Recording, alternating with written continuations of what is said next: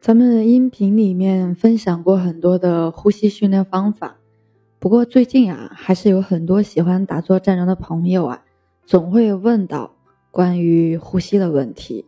我打坐站桩的时候是要用腹式呼吸呢，还是自然呼吸，或者是别的什么呼吸诀窍？有一种无为啊，可四通八达，它触类旁通，它无所不包。为无为无不为，最好呢是先自然呼吸，久而久之呢会形成自然的腹式呼吸。其实看似简单，背后呢有很深很深的道理。除了我们姿势准确到位之外呀，最主要的衡量标准就是要做到自然状态下的一个腹式呼吸。鼻吸时小肚子鼓起，鼻呼时小肚子缩回。要知道啊，你达到了这一点的话，可以说内功就真正入了门，养生也就有了保障了。我们经常听到的顺腹式呼吸，包括逆腹式呼吸这个方法，它主要用的是意念引导，或者是用你的腹肌来控制。从外形上来看，打坐站桩腹式呼吸和顺腹式呼吸它是一致的，吸气时。小腹鼓起，呼气时小腹缩回。但我们要说的重点是，站桩的腹式呼吸，它是一个状态，它不是一种方法。换句话来讲，就是吸气时小肚子它是自然鼓起的，而不是你用力的把小肚子鼓起。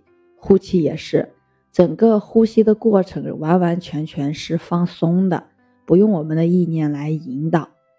当然了，怎样能达到这样的状态呢？前期还是需要我们通过方法训练，然后久而久之的才会达到一个这样的状态。那无为无不为是什么？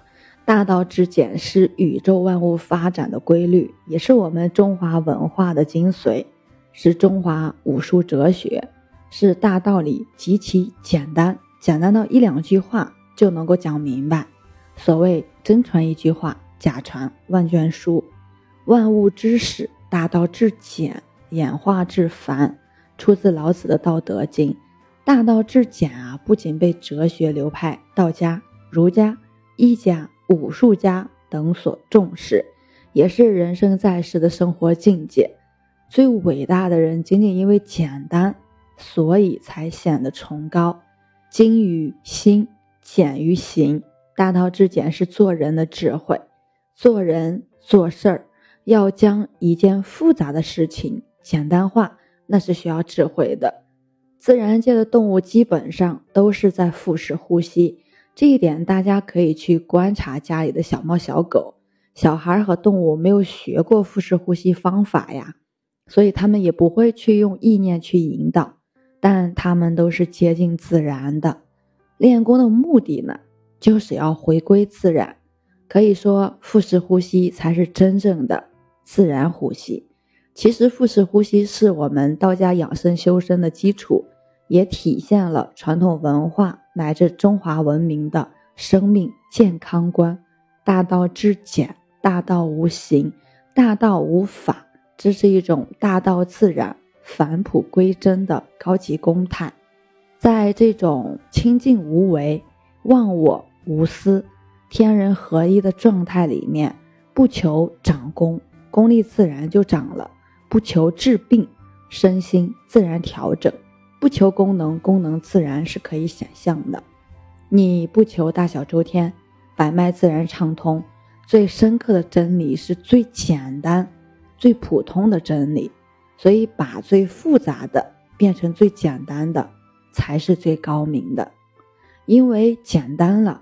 才能够去深悟生命之轻，因为简单了，才能够洞悉到心灵之静。真正的腹式呼吸，它就是自然的。比如人在婴幼儿时期的呼吸状态，就是小肚子在起伏。我们日常也经常说，遇事不要慌，要沉住气，形容人的性格沉稳。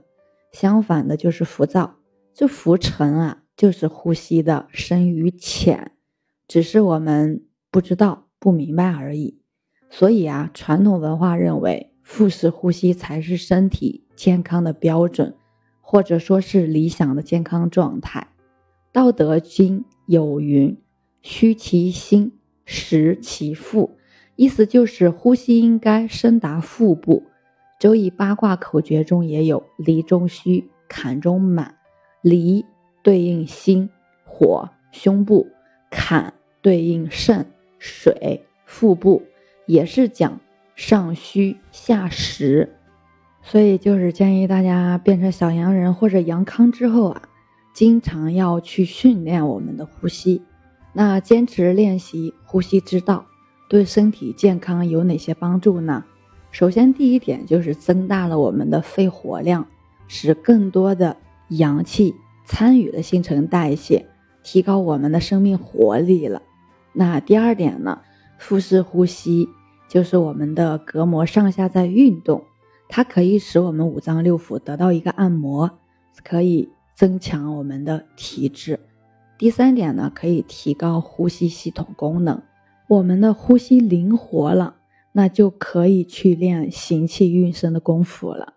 最后呢，可以使气沉丹田，从而在练拳也好。练别的功夫的时候，我们的身体重心才能够降低，才能稳定住我们的下盘，并可运丹田之气与动作意境相合，提高整体内劲的一个功效。其实锻炼腹式呼吸的方法呢有很多，不过大部分就是要靠我们主动锻炼，然后需要长期坚持。但是我们要是打坐站桩，那就不一样了。因为在打坐站桩的时候，我们是需要调形的。那你在调形的时候，记住要松腰，松腰之后呀，整体身体就放松了。那你形成一个自然的腹式呼吸是很简单的，当然也是最根本的方法。那今天我们就分享到这里，我是袁一凡，一个二十岁的八零后修行人。喜欢主播的，欢迎关注，欢迎订阅。